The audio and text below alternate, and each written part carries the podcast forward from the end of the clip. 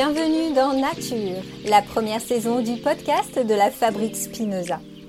L'Observatoire Spinoza, la branche recherche de la Fabrique Spinoza, publie une étude intitulée Nature, santé et engagement vers une nouvelle approche de la transformation écologique.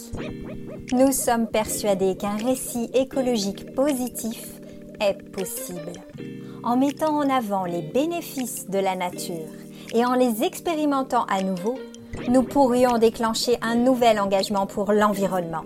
C'est l'objet de cette étude que vous pouvez retrouver sur le site de la Fabrique Spinoza. En lien avec celle-ci, le podcast Nature invite des personnes inspirantes pour éclairer ces enjeux.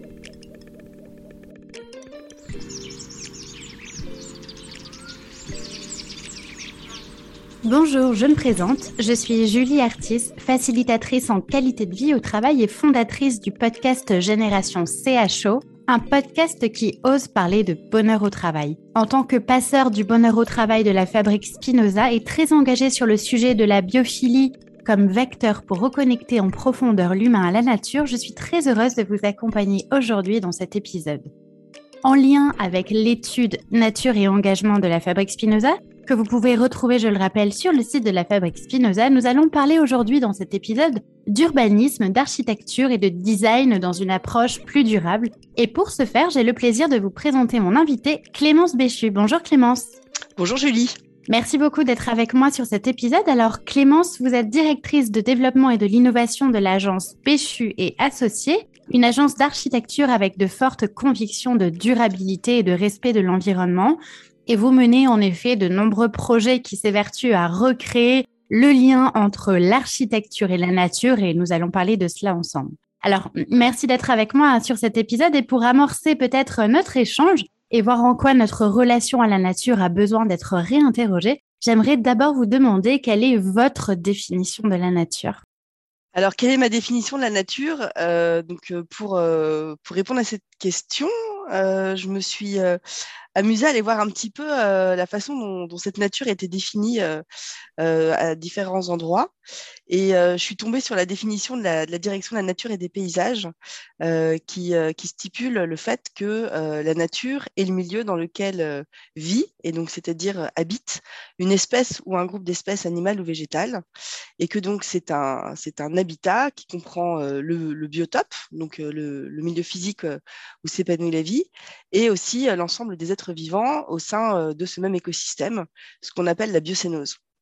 Mais en fait, euh, ça, c'est une, définition euh, qui est assez récente parce qu'elle date de 1995. Et pour moi, elle représente finalement pas vraiment la définition que notre société occidentale a suivie dans tout son processus d'urbanisation.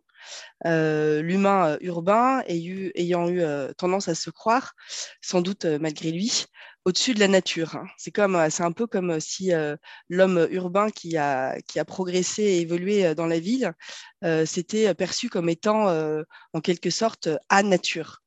Et, et donc cette, cette, cette urbanocène, c'est-à-dire l'ère de l'urbanisation dans laquelle on est, elle a plutôt fondé son organisation en considérant Homo sapiens d'un côté et la nature de l'autre. Fait, un peu comme euh, si la nature était euh, considérée comme un, simple réservoir de matières premières, euh, très utile, hein, que l'on vient exploiter, voire contempler, parce que ça fait du bien aussi, avec, avec l'idée que, que les humains et, et leur société n'en font pas partie. Et donc, c'est ainsi qu'on a construit nos villes, de manière à se protéger d'elles, de se protéger de la nature, en l'utilisant à son détriment et de manière euh, conséquente au nôtre, puisqu'on connaît euh, les liens qui existent entre euh, la santé de la nature et la santé d'Homo sapiens. Et, toute la période actuelle nous, nous, prouve qu'il est, qu'il est plus que temps d'apprendre à, à, comprendre que l'on fait partie de cette nature et qu'on a tout intérêt à composer avec elle pour la protéger et, et ainsi nous protéger en retour. Mmh. Et donc ça, ça arrive à la définition que moi, je pourrais vous donner de la nature. Euh, en fait, j'utiliserai deux mots. Ça serait euh, partenaire symbiotique. La nature, c'est notre meilleur partenaire de manière réciproque et intrinsèque, puisque euh, on en fait finalement partie. Voilà. Et puis après, je trouvais donc ça, ce serait ma définition. qui finalement permet de, recoudre aussi avec, avec l'histoire, avec le sens de l'histoire, puisque cette définition de la nature, elle est finalement très culturel, voire civilisationnel, euh, avec sa perception, une perception euh, propre, euh, propre à chacun tout au long de, l'histoire et par rapport, à, par rapport aux événements passés. Et, donc, je trouve aussi intéressant d'aller d'aller puiser un peu chez, chez les anciens et de revenir en arrière pour voir un petit peu comment cette, cette nature était perçue. Mmh. en Grèce antique, par exemple, la nature se disait fusis. Et donc, fusil, c'est un concept philosophique qui, a été très étudié par Aristote et qui, au Moyen Âge, a donné naissance au mot physique. Et, donc, ça montre bien que euh, cette nature, elle désignait euh, un ensemble de phénomènes qui se produisent voir euh, la totalité des phénomènes euh, qui se produisent. Donc la, nature, euh, à l'époque antique et encore au, Moyen Âge, dans cette terminologie de physique, elle était perçue finalement comme comme un grand tout en mouvement et donc en, interconnexion permanente. Et donc, donc voilà, donc quand on parle de nature, euh, il paraît évident qu'il faille revenir à cette, à cette interdépendance écosystémique qui était bien perçue déjà à l'époque et de comprendre comment est-ce que nous, Homo sapiens, on en fait partie, partie intégrante. Alors, en, introduction de l'épisode, j'évoquais euh, votre engagement pour euh, des projets euh, d'architecture qui, tenaient compte des enjeux environnementaux et de durabilité. Et c'est vrai que personnellement, j'ai tendance à voir les projets d'architecture comme plutôt essayant de prendre le contrôle de leur environnement avec une, une sorte, une forme de domination finalement de la nature, plutôt que d'une recherche de, de, synergie avec ce qui nous entoure. Alors, heureusement, bah, grâce à vous, les choses, elles évoluent. C'est quoi l'architecture? Durable? Alors, euh, moi, j'appartiens à une famille d'architectes. Je représente euh, avec euh, fierté et responsabilité la, quatrième génération. c'est assez rare, c'est précieux. ça implique aussi que la durabilité, on l'a dans notre ADN, non seulement de ma famille, mais aussi des équipes fantastiques que j'ai autour de moi. Et c'est vrai qu'on va chercher la durabilité sur tout projet euh, sur lequel on travaille, quel qu'il soit, avec euh, comme euh, leitmotiv de se dire que pour être durable, un projet doit naître de ses racines. Alors les racines, qu'est-ce qu'elles sont? Les racines, c'est d'abord les racines historiques du lieu dans lequel on s'implante. chaque lieu a une histoire, chaque lieu a un esprit. c'est des choses qu'il faut prendre en considération. On ne peut pas faire n'importe quoi ça se respecte. Et, les racines d'un lieu, c'est aussi euh, ses qualités environnementales. Euh, comment, les préserver, comment s'y insérer, euh, comment, comment réussir à, développer un projet qui prenne en considération l'ensemble de ces éléments. Et donc, pour prendre un petit peu de recul sur ça, et pour parler de, pour revenir sur, sur la ville et de ses enjeux, parce qu'il s'agit de ça. Nous, nous, on est des architectes et on est un maillon de la chaîne dans la fabrique de cette ville. Euh, les villes, elles couvrent 3% de la planète et, euh, et elles hébergeront en 2050 70% des populations. Ce sont euh, les principales émettrices des gaz à effet de serre, mais elles en sont aussi les principales, donc elles sont les principales responsables du changement climatique, mais par effet rétroactif, elles en sont aussi les principales victimes, avec des effets directs qu'on connaît, comme les îlots de chaleur urbains, les pollutions, l'ensemble des catastrophes naturelles, et euh, des effets indirects que l'on connaît aussi déjà trop bien, comme, euh, comme les pandémies sanitaires ou euh, les grands mouvements citoyens. Des effets qui donc ont, tous des, conséquences lourdes en matière de santé publique et évidemment sur le plan, sur le plan économique. Et tout ça fait qu'aujourd'hui, on est arrivé à une crise d'habitabilité en ville sans précédent, mais avec comme bonne nouvelle que nos villes gardent un avenir, euh, puisqu'au-delà des enjeux démographiques qu'elles doivent de toute façon accueillir, euh, leur avenir réside dans leur capacité à alimenter euh, les humains, donc Homo sapiens, en liens sociaux qui sont si indispensables à sa bonne santé. Et donc c'est ça qui pose aussi le défi de cette architecture durable vers laquelle, on, à laquelle on cherche répondre, euh, dont l'enjeu, euh, au-delà, des racines à respecter dont je parlais euh, au début, est aussi de favoriser la reconnexion entre, entre l'humain et la nature. Mmh. Puisque nos villes n'ont pas été conçues de manière à avoir cette capacité à s'adapter au changement climatique, alors qu'il en a toujours eu et que la nature a toujours su s'y, adapter. On le voit par exemple en ce moment chez certains escargots européens, dont la couleur a muté du, jaune au brun, du brun au jaune pardon, pour, pour s'adapter à la chaleur. On le voit aussi chez l'écureuil roux, qui, qui, a modifié son calendrier de reproduction à cause des températures printanières beaucoup plus élevées. On le voit aussi chez d'autres oiseaux en ville qui ont, changé le niveau sonore de leur cri pour, pour s'adapter au bruit. Et donc, pour moi, une définition de, l'architecture durable, ça, serait, ça passerait par une approche de l'architecture dont la finalité est de favoriser le bien-être de l'être humain et l'équilibre environnemental de la planète. Et donc, pour arriver à ça, on se dit qu'une des pistes, étant donné que, la nature a cette capacité d'adaptation, ça serait de réfléchir à concevoir les villes autrement, c'est-à-dire à, l'image de la nature, en allant plus loin que de réintégrer la nature en leur sein, mais en allant jusqu'à réinsérer la ville, ses mécanismes et la façon dont elle, elle est conçue, dont elle fonctionne, euh, en, en réintégrant tout ça au grand cycle de la nature, dans l'objectif de pouvoir réconcilier donc euh, l'Homo sapiens urbain avec son environnement pour euh, favoriser l'épanouissement et la santé de, tous, euh, suivant la démarche One Health dont on entend beaucoup parler, qui est, prônée par l'OMS et qui, euh, vise justement à, enfin, qui, prend en considération le fait que euh, ben, la, santé, la santé animale et la santé, la santé humaine sont de manière fondamentale interconnectées et que toute, approche doit, doit, de manière pluridisciplinaire viser à, à, arriver à cette, à cette une santé, cette santé commune pour tout le monde. Et, donc ça, ça me mène à, évoquer le, sujet du biomimétisme, hein, qui, est, euh, qui est réussir à, comprendre les mécanismes du vivant, ces, procédés, biologiques, pour les adapter euh, à des enjeux et à des objectifs que, l'on recherche.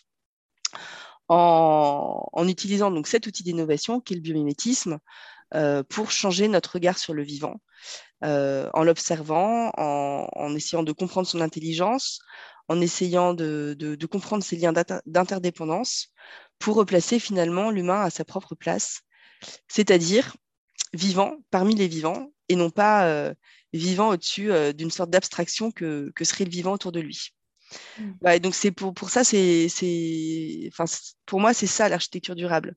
C'est euh, concevoir un habitat qui ne, se qui ne se limite pas à l'enveloppe du bâtiment, mais qui soit considéré dans un écosystème avec lequel il doit interagir de manière écosystémique, naturelle bien sûr, mais sans oublier le racinaire de l'histoire. Mmh. Voilà, il faut par, euh, par l'architecture recréer des liens. on a, il y, y, a une phrase que j'aime beaucoup qui dit qu'on a, on a coutume de dire que l'on protège ce que l'on aime et que l'on aime ce que l'on fréquente, et donc finalement ce que l'on connaît. Et donc, le défi de notre métier, c'est ça c'est recréer des liens entre les humains et la nature, recréer cette connaissance du vivant que nous avons tant perdue pour l'aimer et la protéger dans une relation qui finalement ne pourra être que gagnante-gagnante. La ville, il y a deux raisons pour lesquelles elle va continuer à, à grandir. C'est que d'abord, il y a une démographie urbaine contre laquelle on ne peut pas on peut pas on peut pas aller qui, qui, est en, qui est en croissance exponentielle et ça va mm. continuer même si euh, même si beaucoup de personnes euh, quittent des grosses villes pour aller habiter dans d'autres villes plus petites de toute mm. façon même ces plus petites villes elles vont grossir euh, et la deuxième chose c'est que bah, l'être humain a besoin de la ville pour et ça c'est la bonne nouvelle en fait hein, c'est que l'être humain pour sa santé mentale psychologique a besoin de la ville parce que c'est là où il y trouve ses liens sociaux dont il a tellement besoin mm. et, et, donc bah on va continuer à construire, on va réhabiliter, on va densifier au-dessus de ce qui est déjà construit, c'est la reconstruction de la ville sur la ville, mais on va essayer de le faire, euh, enfin, on essaie déjà de le faire autrement. Et, euh, les, acteurs de l'immobilier, enfin, les, investisseurs, tout ça, ont, complètement changé leur, curseur et leur façon de, voir les choses. Mais après, il y, a, euh, y a quand même une industrie derrière, des, tout un ensemble de principes qu'il faut bouger, ça veut bouger, mais ça, prend du temps, hein, euh, mm. parce qu'on ne peut pas non plus euh, du jour au lendemain euh, tout perturber au détriment bah, des, des, emplois de tout le monde. Hein. Enfin, on est dans une économie quand même de marché, mm. et, et, donc bah, tout ça, tout ça, c'est en route. C'est hyper intéressant. Donc, on se rend compte que vraiment, c'est possible de, euh, de lier à, à, la fois les enjeux euh, urbanistes et puis les enjeux euh, écologiques. Et vous, vous l'avez très bien évoqué, c'est vrai qu'on est dans une densification des villes, une, il y a une vraie intensification de, de l'urbanisme. et finalement, on pourrait garder de l'espoir dans le fait que oui, c'est possible de loger une population urbaine qui augmente de plus en plus tout en prenant soin de l'environnement. Tout à fait. Euh, je pense, je pense qu'il est possible euh, d'allier euh, l'écologie avec la construction, l'urbanisme et, et, l'ensemble des, des, composantes de, de, notre industrie immobilière et de la fabrique de la ville. Et je pense le fait que justement les par exemple les, les coûts des des des, enfin, des installations écologiques pour une architecture durable sont euh, parfois souvent supérieurs j'imagine aux techniques classiques de construction est-ce que ça peut pas représenter un frein? Alors c'est comme euh, on est dans une phase de transition et de transformation profonde, euh, donc euh, ceci nécessite ben, d'avoir des sortes de, de, de, déclencheurs du changement, justement pour changer la façon notamment dont, dont, on, dont on investit, dont on, dont on alloue ses, dont on alloue, dont on alloue ses budgets. il faut prendre ce défi écologique comme un investissement et non pas comme un coût. Euh, il y a évidemment euh, une logique d'offre et la demande, et la demande par laquelle il faut passer, euh, qui a des implications en matière économique au, niveau, au niveau des prix. mais les choses sont réellement en train de, les choses sont réellement en train de, bouger. Mmh. D'autant plus que la, valeur, la valeur verte des projets, ce qu'on appelle la valeur verte des projets, qui est quelque chose qui n'est pas forcément visible dans un tableau de manière tangible, euh, a une vraie valeur puisque c'est quelque chose qui est recherché par les utilisateurs finaux et qui donc euh, aujourd'hui euh, fait partie des, des prérequis des investisseurs dans, leur, dans, leur, dans leurs éléments de, de, budget à allouer. Ce que je veux dire, c'est que ce qui était perçu comme un coût encore récemment quand on parlait d'écologie, aujourd'hui est vraiment perçu comme, comme un investissement pour, pour la suite. Mmh. Ouais, donc euh, c'est pour ça que je pense que euh, l'écologie, la construction, l'urbanisme euh, sont des choses qu'on peut allier. D'abord parce que l'écologie au sens propre, elle, définit notre, monde. notre monde est écologique. Il est, notre monde, notre planète est organisé au travers d'une nature, d'une biodiversité qui est un ensemble, qui est un écosystème avec un ensemble de liens interdépendance qui définit, euh, qui définit l'écologie. Et donc, je pense que avec le temps, en fait, le problème, c'est que ce sont nos métiers de la construction et de l'urbanisme qui se sont éloignés parce qu'on a poursuivi un, un progrès qui n'était qu'associé à, la technologie avec euh, comme finalité seule euh, d'améliorer les conditions matérielles de notre existence humaine. Mmh. Mais aujourd'hui, on en voit les conséquences. Et tout le monde est, d'accord. on le sait, on, on cherche, on cherche les moyens pour le faire. La, la COP26 qui vient de se passer en, en est aussi, euh, est aussi la, preuve. Euh, les pays cherchent euh, à, définir des, accords multilatéraux pour, s'organiser, pour faire, face à ce, à ce grand défi. On sait qu'on doit changer nos modes de pensée, on sait qu'on doit changer nos, modes de vie. ceci en, donnant un nouveau sens au progrès qui aura pour finalité l'écologie et dont chaque composante devra démontrer sa capacité à participer à un nouvel équilibre entre les humains et le reste du vivant. Hmm. Voilà, on sait qu'il est temps de concevoir des, projets frugaux durables et qui sauront euh, s'adapter à leur environnement. Alors vous, aviez, vous évoquiez tout à l'heure la notion de biomimétisme, qui est une approche très intéressante euh, dans, le domaine de l'architecture. Je, je, le rappelle hein, pour ceux qui nous écoutent, le biomimétisme, c'est vraiment le, fait d'observer les stratégies de la nature pour euh, euh, résoudre des problèmes. C'est la bioinspiration, hein, c'est le fait de, s'inspirer de la nature pour trouver des solutions efficaces et plus écologiques. Et je trouve que le, le ce, intégrer ce concept-là euh, dans, l'architecture et s'inspirer de la nature pour, le, design, pour les projets de construction, c'est très intéressant. Euh, Est-ce que c'est selon vous un courant euh, qui est en train d'émerger? Est-ce qu'il y a encore beaucoup de démocratisation à faire? Comment ça évolue? Et, et concrètement, est-ce que vous pourriez nous donner des exemples de comment on intègre le biomimétisme dans ces projets d'architecture? Oui, alors euh, j'aimerais d'abord faire une, euh, un distinguo euh, entre ce que, ce que vous appelez, enfin, un distinguo entre bio-inspiration et biomimétisme.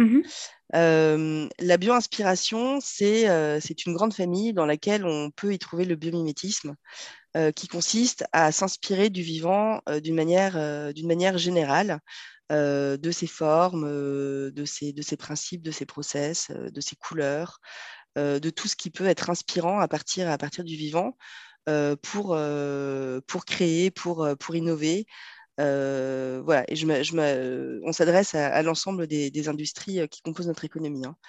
Le biomimétisme est une approche spécifique de la bioinspiration, qui est une approche scientifique euh, qui vise, donc encadrée par, par le monde scientifique, selon, les spécialités nécessaires, à aller observer certains principes du vivant pour les comprendre et réussir à les adapter à des, à enjeux, à des objectifs, à des défis que l'on se fixe, que l'on parle de, structure, d'énergie, de, composition en tout genre. Voilà. Et puis dans la, dans la bioinspiration, on peut aussi retrouver la biophilie dont, dont vous parliez, qui consiste à, dans les intérieurs, à, à y intégrer du vivant, une approche du vivant, euh, une présence du vivant de manière euh, directe euh, ou indirecte, parce, que, parce que la présence de nature fait du bien. Mmh. dans notre domaine, qui est celui de l'architecture, le biomimétisme n'est pas une approche nouvelle. En revanche, c'est une approche qui, depuis ces dernières années, est à nouveau en plein essor. Alors, pourquoi est-ce que ce n'est pas une approche nouvelle? Parce que l'humain, de tout temps, a toujours cherché à s'inspirer et à puiser dans l'intelligence de la nature pour euh, bâtir son habitat, euh, euh, réussir à, se nourrir, réussir à se vêtir, réussir à se chauffer. C'est ce qui, au fil du temps, et qui a été, ce sont des, des, bons procédés qui se sont transmis de génération en génération et qui ont forgé ce qu'on appelle souvent le bon sens des anciens. Euh, avec euh, l'ère de l'industrialisation et de la capitalisation et de cette euh, poursuite de l'hypertechnologie dont je parlais tout à l'heure. on s'est beaucoup détourné de ce bon sens des anciens, on s'est beaucoup détourné de la, de la, de la nature, en ne s'en servant comme d'un en s'en servant comme euh, d'un réservoir de matières premières et non pas comme une super bibliothèque dans laquelle elle est puisée des savoirs et de l'intelligence qui existe depuis 3,8 milliards d'années, donc d'une nature qui finalement est le meilleur ingénieur, euh, ingénieur qui soit. Et euh, en arrivant, donc là où on en est arrivé, donc qui fait l'objet de notre conversation aujourd'hui. toujours est-il que grâce à cette évolution technologique, on a en parallèle de ça euh, développer des moyens d'observation et d'analyse qui sont fantastiques et qui nous permettent d'observer le vivant et la nature, le monde cellulaire, l'infini petit, comme on n'avait jamais pu l'observer jusqu'à présent. Et on a aussi développé des outils de conception euh, dans le monde du design, qu'on soit dans l'aéronautique euh, ou différentes industries, dans le monde médical, dans le monde de l'architecture, qui nous permettent euh, d'intégrer cette observation à des besoins de conception. Ce qui fait qu'aujourd'hui, en fait, le biomimétisme, cette démarche biomimétique, est à un stade, on va dire, un stade zéro sur une échelle de 0 à 100 de ce qu'on va pouvoir faire avec. Et ce qui fait qu'il y a un élan extraordinaire pris dans lequel se sont embarqués l'ensemble des industries pour aller développer cet outil, cet outil d'innovation et aller pousser l'innovation en revisitant le bon sens des anciens pour le pousser, pour le pousser encore plus loin. C'est un travail qui, en France, euh, est, mené de façon euh, fantastique euh, par un organisme qui s'appelle le CEBIOS, qui est le Centre européen d'expertise et d'excellence en biomimétisme, dont la mission est de tisser ce fil entre les différentes industries pour valoriser l'outil du biomimétique et partager des bonnes pratiques qui seraient menées par d'un pour qu'elles puissent être profitables euh, mise à profit euh, par, euh, par d'autres aussi. Et donc nous, dans, le, dans, notre, dans notre domaine de l'architecture, on, a cette volonté de, démarche bio-inspirée d'une manière générale, qu'on mène dès que possible, déjà en, favorisant et en composant de manière optimale sur chaque projet avec, avec la nature pour, lui faire une place.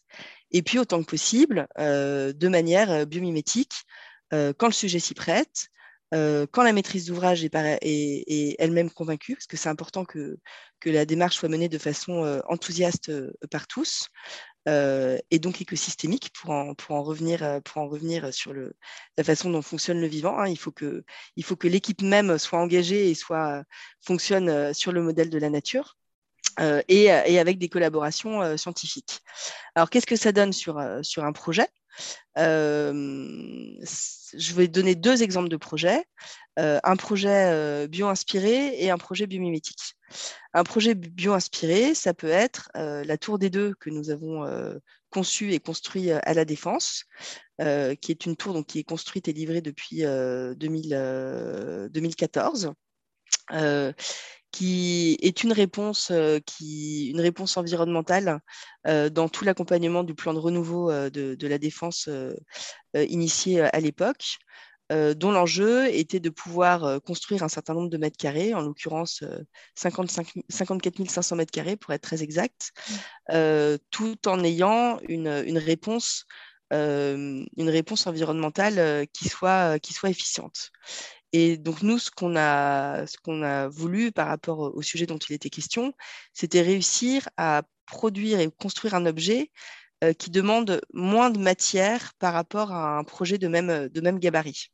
Et pour cela, on a trouvé que euh, les exostructures du vivant étaient, étaient inspirantes. En fait, le, le monde du vivant est souvent composé de structures, euh, de structures alvéolaires qui ne sont pas vides, euh, et qui, sont, qui, qui, ne sont pas pleines, pardon, euh, parce qu'en fait, euh, bah, les lois de la physique font que, composées de cette manière-là, ces structures alvéolaires sont plus solides que des structures qui seraient pleines. Euh, alors que notre esprit humain, lui, est souvent plus rassuré par des structures pleines que des structures, euh, que des structures vides. Et donc, sur cette intuition euh, de, travail sur les exostructures du vivant, comme on en trouve dans le périoste de l'os, comme on en trouve chez le scarabée, comme on en trouve chez différents crustacés, on s'est dit qu'il y avait quelque chose à aller chercher. Donc, on a travaillé avec nos, nos, partenaires ingénieurs pour réussir à développer un dessin d'une tour dont la structure ne serait pas qu'une structure, mais serait une exostructure pour porter la tour et minimiser l'emprise du noyau en béton en sens 1. Et avec cette, volonté de, travail et cette recherche, on a réussi à concevoir et à construire une tour qui a eu un besoin de matière de 30% en moins par rapport à une tour de même, gabarit. Voilà, donc on est avec une, empreinte carbone en fait très, très pertinente et très positive par rapport à une tour de même gabarit par cette observation, par cette bio-inspiration des exostructures du vivant. Super intéressant. Euh, un autre projet euh, qui, lui, est biomimétique, puisqu'il a fait l'objet d'une collaboration scientifique, euh, est un projet que nous avons conçu et construit en Russie, au sud-ouest de Moscou, à Skolkovo. c'est un quartier de logement de, chercheurs qui se trouve au sein de tout un ensemble, de tout un pôle de compétitivité qui est lui-même organisé autour de différents quartiers. Euh, pour lequel on avait, euh, donc c'est qui a fait l'objet d'un concours, euh, avec un, schéma, un schéma en cercle imposé dans lequel on devait inscrire notre, notre projet. Et donc pour répondre à ce projet qui devait être composé d'une centaine de logements de chercheurs, dans un milieu climatique très extrême, on peut faire jusqu'à moins 40 en hiver. on s'est tout de suite posé la question de savoir quelle population animale pouvait nous inspirer dans l'objectif de pouvoir avoir une réponse énergétique euh, intéressante. Et, euh, et, en fait, on est tombé sur l'image de, de, manchots sur la banquise eux-mêmes organisés en cercle concentrique, donc qui, sur le dessin, en fait, ressemblait au cercle dans lequel on devait ancrer notre dessin à nous. Et on s'est dit, bah, tiens, pourquoi est-ce que ces pingouins s'organisent comme ça? Pourquoi est-ce que ces manchots s'organisent comme ça? Quelle, est, la logique naturelle qui se trouve derrière? La, dans, quelle, démarche est-ce que, la nature et, ces mathématiques fractales qui la régissent ont fait des choses comme ça. Et en travaillant avec, donc on a cherché à travailler avec des biologistes qui nous ont expliqué que ben, si les manchots étaient organisés ainsi, c'était de manière à se protéger du froid parce que organiser les uns par rapport aux autres de manière concentrique et ça leur permet de générer des îlots de chaleur naturels en fait pour se protéger du froid. Mmh. Et donc sur la base de notre dessin intuitif, euh, on a travaillé avec euh, notre équipe de biologistes pour aller comprendre cette donnée naturelle de la nature et l'intégrer dans nos outils paramétriques de dessin. Donc, euh, je parlais des outils qui permettent d'observer l'infiniment petit et l'organisation complexe de la nature.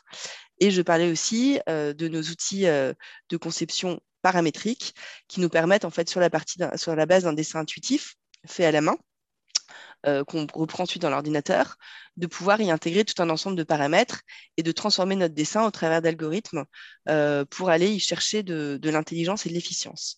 Et donc sur ce projet euh, de Skolkovo, en fait, on a organisé nos maisons par sous-lot de, de 10 maisons chacune, orientées les unes par rapport aux autres, de manière à pouvoir générer des îlots de chaleur recherchés pour qu'au sein de chaque îlot de maison, euh, on arrive à, une économie de température. Et donc, en fait, quand vous êtes en dehors de ce quartier de maison euh, où il fait jusqu'à moins 40 en hiver, au sein de chaque kilo de maison, il n'en fait que moins 35 degrés, et donc avec euh, un impact positif en matière de besoin de chauffage des maisons. Donc ça, c'est un projet qui est construit depuis 2016, qui est suivi scientifiquement chaque année, et qui, chaque année, gagne, des prix. Voilà, enfin, on est très heureux parce que c'est euh, on, y a vraiment mis euh, l'intelligence même de la nature en poussant cette, euh, cette logique de conception biomimétique jusqu'au bout et avec une économie énergétique évidemment très intéressante in fine. Super intéressant. Donc en fait, euh, c'est euh, le, vraiment euh, l'idée de se demander comment la nature peut nous inspirer non seulement dans son esthétique, mais aussi dans les fonctionnalités de la nature pour pour faire des aménagements qui sont qui sont plus urbains, même plus humains. Alors j'aimerais un instant qu'on parle aussi de de, de sobriété, Clémence, et, et peut-être alors quand on évoque le terme sobriété, moi le ça, ça me fait penser immédiatement au livre Sobriété heureuse de Pierre que je recommande à ceux qui nous écoutent de lire si c'est pas déjà fait. Et euh, en aménagement urbain, euh, il y a de plus en plus de villes qui aujourd'hui ont fait le pari de la sobriété heureuse. Alors, est-ce que la sobriété peut réellement nous inspirer? Qu'est-ce que vous en pensez? Alors, pour faire le lien avec la nature, euh, et ce dont on parlait aussi en, matière de biomimétisme et de bioinspiration, je partirais sur le postulat que le vivant est sobre par nature. Hein. Mm. La, sobriété, c'est une composante fondamentale du vivant. Euh, et donc, c'est vrai, c'est un, un, pilier. Euh, c'est un pilier vers lequel il faut, il faut aller et sur lequel il faut, il faut travailler. Voilà, et donc, euh, donc la, la, sobriété doit être heureuse, et moi j'irais même plus loin. Je dirais que la sobriété doit être heureuse et généreuse puisque pour exister, la sobriété doit se partager. C'est une, c'est une, démarche et c'est un sens de la ville vers lequel il faut aller, euh, qui, euh, nécessite euh, d'arbitrer, de, de, choisir et donc de renoncer. Et donc, pour que cette sobriété reste heureuse, il faut, il faut la partager et c'est ce qui la rendra généreuse. voilà, c'est cependant un sujet qu'il faut prendre avec précaution et discernement pour que son sens ne soit pas mal interprété et que euh, d'aucuns euh, non plus ne se cachent derrière pour tenter de justifier euh, des coupures budgétaires sans fondement réellement écologique. Mmh. moi, je pense que donc, pour exister, cette, cette sobriété, elle doit, comme je disais, être généreuse. Et elle l'est en premier lieu car elle enrichit, elle stimule le partage et les interactions au profit de la connaissance, des économies en tout genre et de la préservation de la biodiversité. Mais, le parcours à emprunter pour y parvenir est complexe, euh, comme je le disais, et il nécessite euh, réellement la compréhension de chacun pour optimiser le, bah, plein engagement de, tous. Et donc, de la même façon, je trouve euh, intéressant de revenir sur sa, sur sa définition, sur ce qu'est la sobriété. Et quand on regarde la définition du Larousse, on peut y lire que la sobriété est une qualité qui se décline différemment selon qu'on parle d'une personne ou d'esthétique. Elle est donc définie soit comme étant la qualité de quelqu'un qui se comporte euh, avec retenue, soit comme étant la qualité de ce qui euh, se caractérise par une absence d'ornement superflu. Et donc, ce que j'ai envie de retenir là-dedans, c'est euh, cette notion de qualité. c'est-à-dire une caractéristique qui confère une valeur ajoutée, mesurable ou pas. quand on lit la définition de la sobriété urbaine telle que celle qui est définie par le plan ville durable dont elle constitue l'un des, des, quatre piliers, cette notion de qualité n'y apparaît pas. on y lit en effet la sobriété urbaine consiste à développer et gérer les villes et les territoires en respectant les limites physiques de la planète. Or, euh, cette sobriété, elle n'est pas qu'un objectif. Euh, c'est une démarche et un cheminement qui, euh, qui nécessite un temps.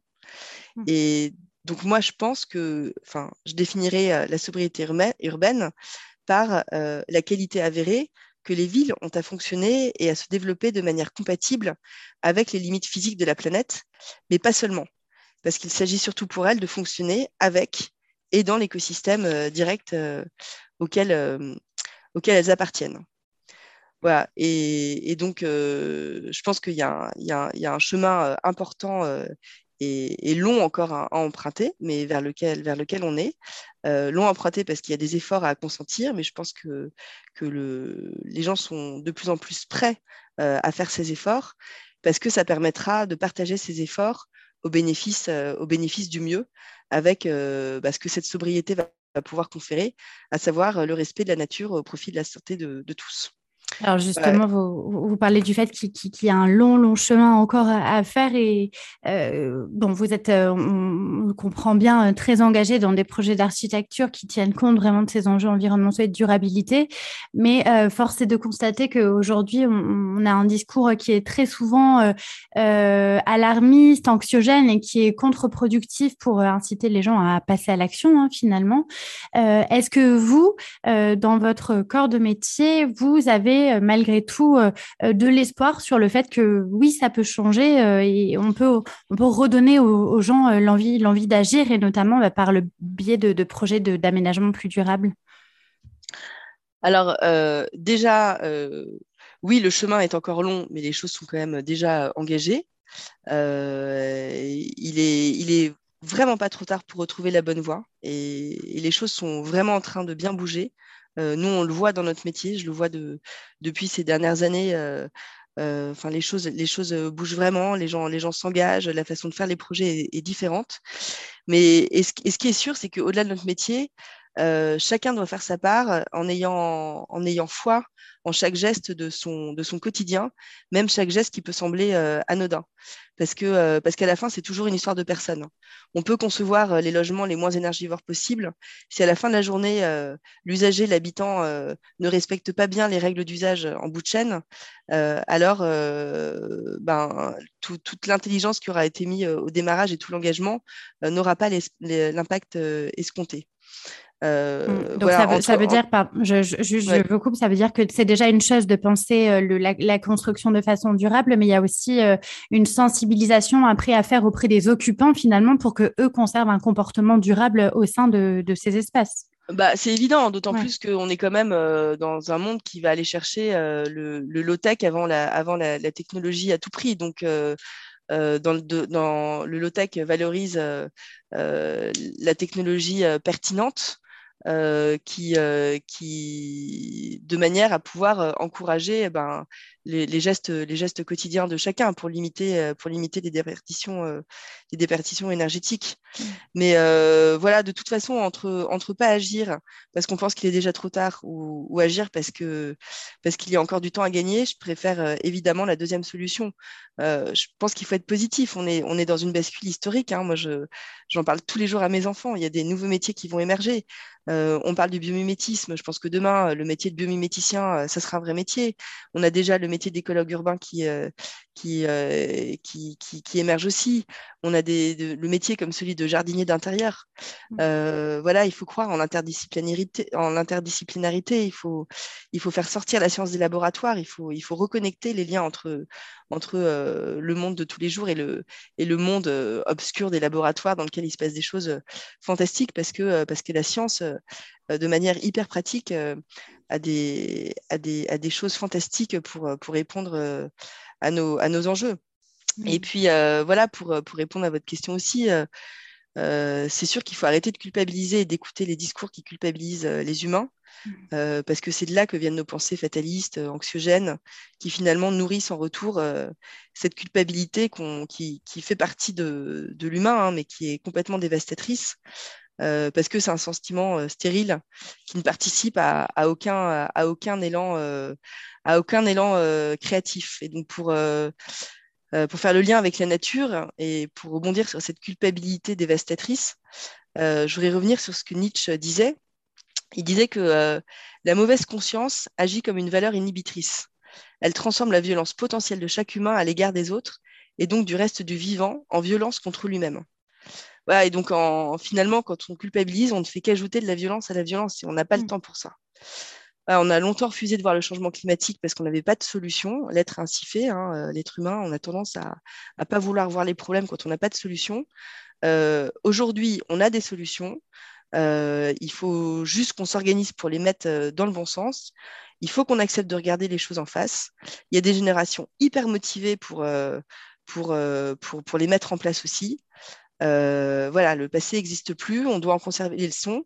L'avenir, lui, il n'existe pas encore, mais on, doit en avoir la conscience. Tout se joue aujourd'hui, sur l'instant. C'est à chaque instant qu'il faut agir. Mmh. Voilà, moi, quand je me réveille le matin et que je vois mes enfants, j'ai envie d'agir. Mmh. On, parle de notre société comme une société d'individus. Euh, on se concentre très souvent sur, euh, sur l'individu que l'on est.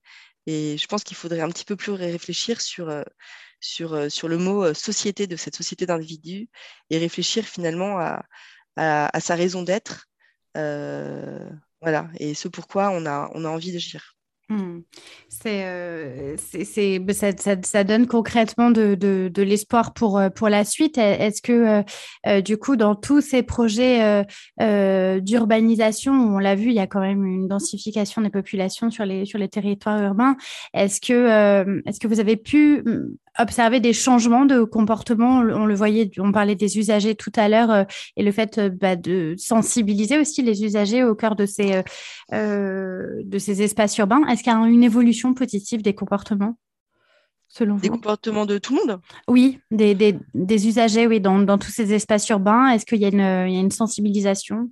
Ah bah je suis enfin je pense que tout le monde tout le monde est à même d'observer euh, d'observer ce qui se passe. Oui je trouve que euh, les gens les gens les gens ont envie de faire le tri les gens sont demandeurs les gens sont, sont demandeurs de d'entreprises pour rénover leur appartement euh, quelle qu'elle soit, qui, euh, qui affiche euh, un comportement eux-mêmes responsable. Mmh.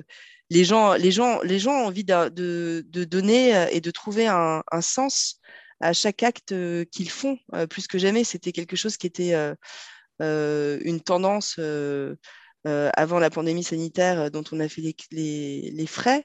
Euh, dont on fait toujours les frais d'ailleurs, et qui, a été, euh, qui est devenu euh, une réalité.